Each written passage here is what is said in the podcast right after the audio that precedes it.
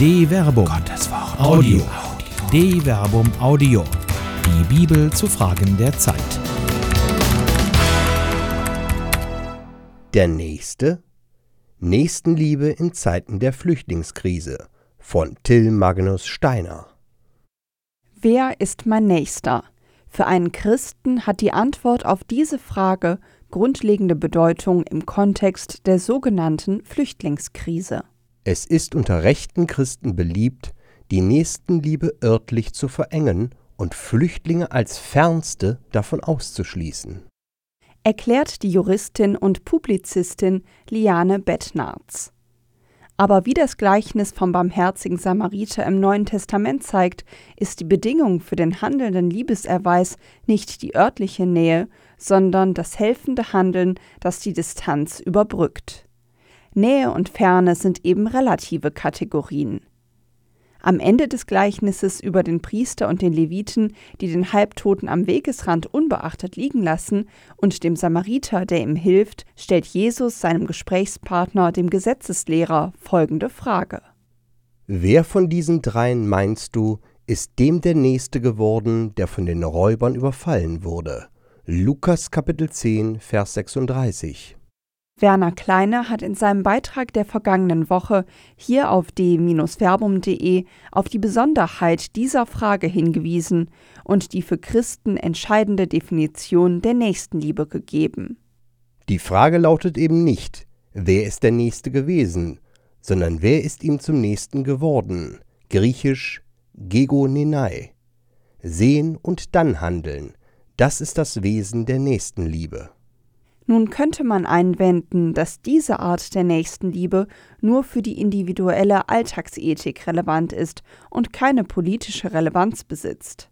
Im Alten Testament, innerhalb des Gesetzes des Volkes Israel, ist die Nächstenliebe ja scheinbar auf das eigene Volk begrenzt. Der Nächste? Die Nächstenliebe ist keine christliche Erfindung. Auf die Frage nach dem wichtigsten Gebot verweist Jesus Christus im Doppelgebot der Liebe auf zwei alttestamentliche Bibelstellen. Meister, welches Gebot im Gesetz ist das wichtigste? Er antwortet ihm, Du sollst den Herrn, deinen Gott, lieben mit ganzem Herzen, mit ganzer Seele und mit deinem ganzen Denken. Deuteronomium Kapitel 6, Vers 5.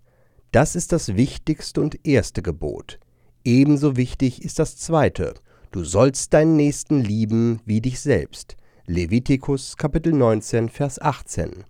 An diesen beiden Geboten hängt das ganze Gesetz und die Propheten. Matthäus Kapitel 22, Vers 36 bis 40. Das hier mit Nächsten wiedergegebene griechische Wort ist Plesion.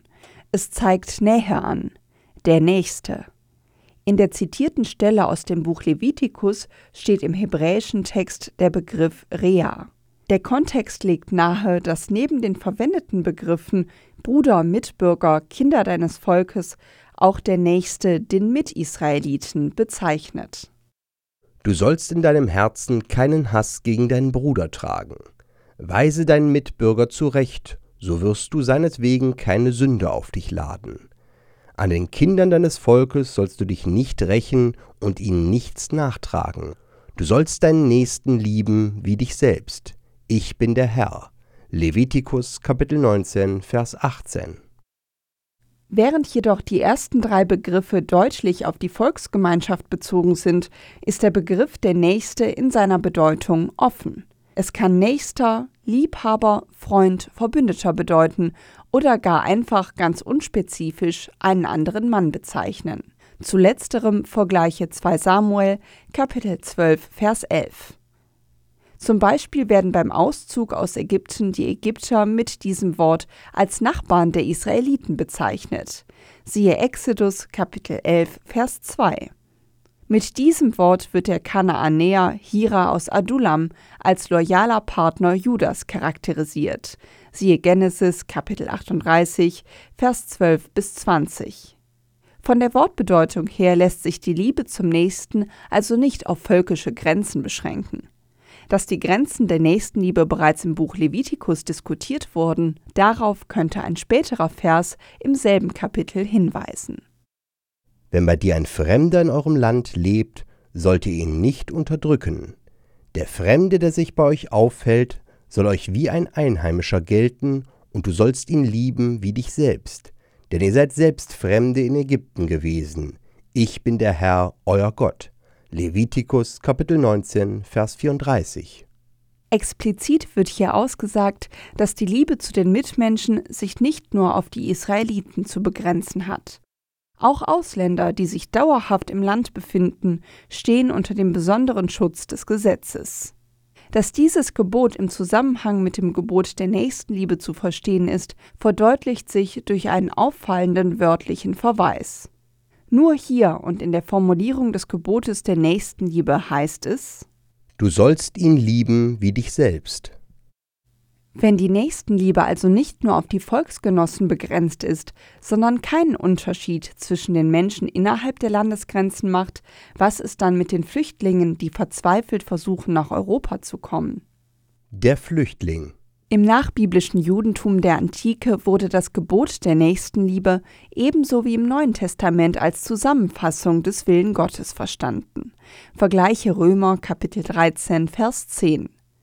In einer der schriftlich niedergelegten Diskussionen verweist einer der Rabbinen darauf, dass jedoch eine Bibelstelle noch grundlegender für das ethisch richtige Handeln sei.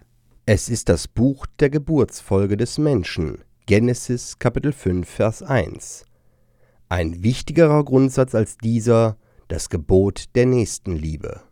Die Bibel betont bereits am Anfang im Buch Genesis, dass alle Menschen und alle Völker von einem Menschenpaar abstammen und im biblischen Sinne Brüder bzw. Geschwister sind. Zum Beispiel ist das Volk Edom ein Brudervolk von Israel, da es auf Jakobs Bruder Esau als deren Ahnvater zurückgeführt wird. Siehe Deuteronomium Kapitel 2 Vers 1 bis 7.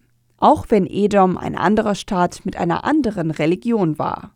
Als die Babylonier Jerusalem zerstörten und Israel ins Exil zwangen, fordert Gott von den Edomitern Nächstenliebe als Menschenliebe im Angesicht des Flüchtlingsschicksals der Israeliten. Stell dich nicht am Engpass auf, um seine Flüchtlinge niederzumachen. Liefere seine Entflohenen nicht aus am Tag der Not. Obadja 14. Verstellen wir Flüchtlingen bewusst ihre Wege? Schieben wir Schutzbedürftige einfach ab?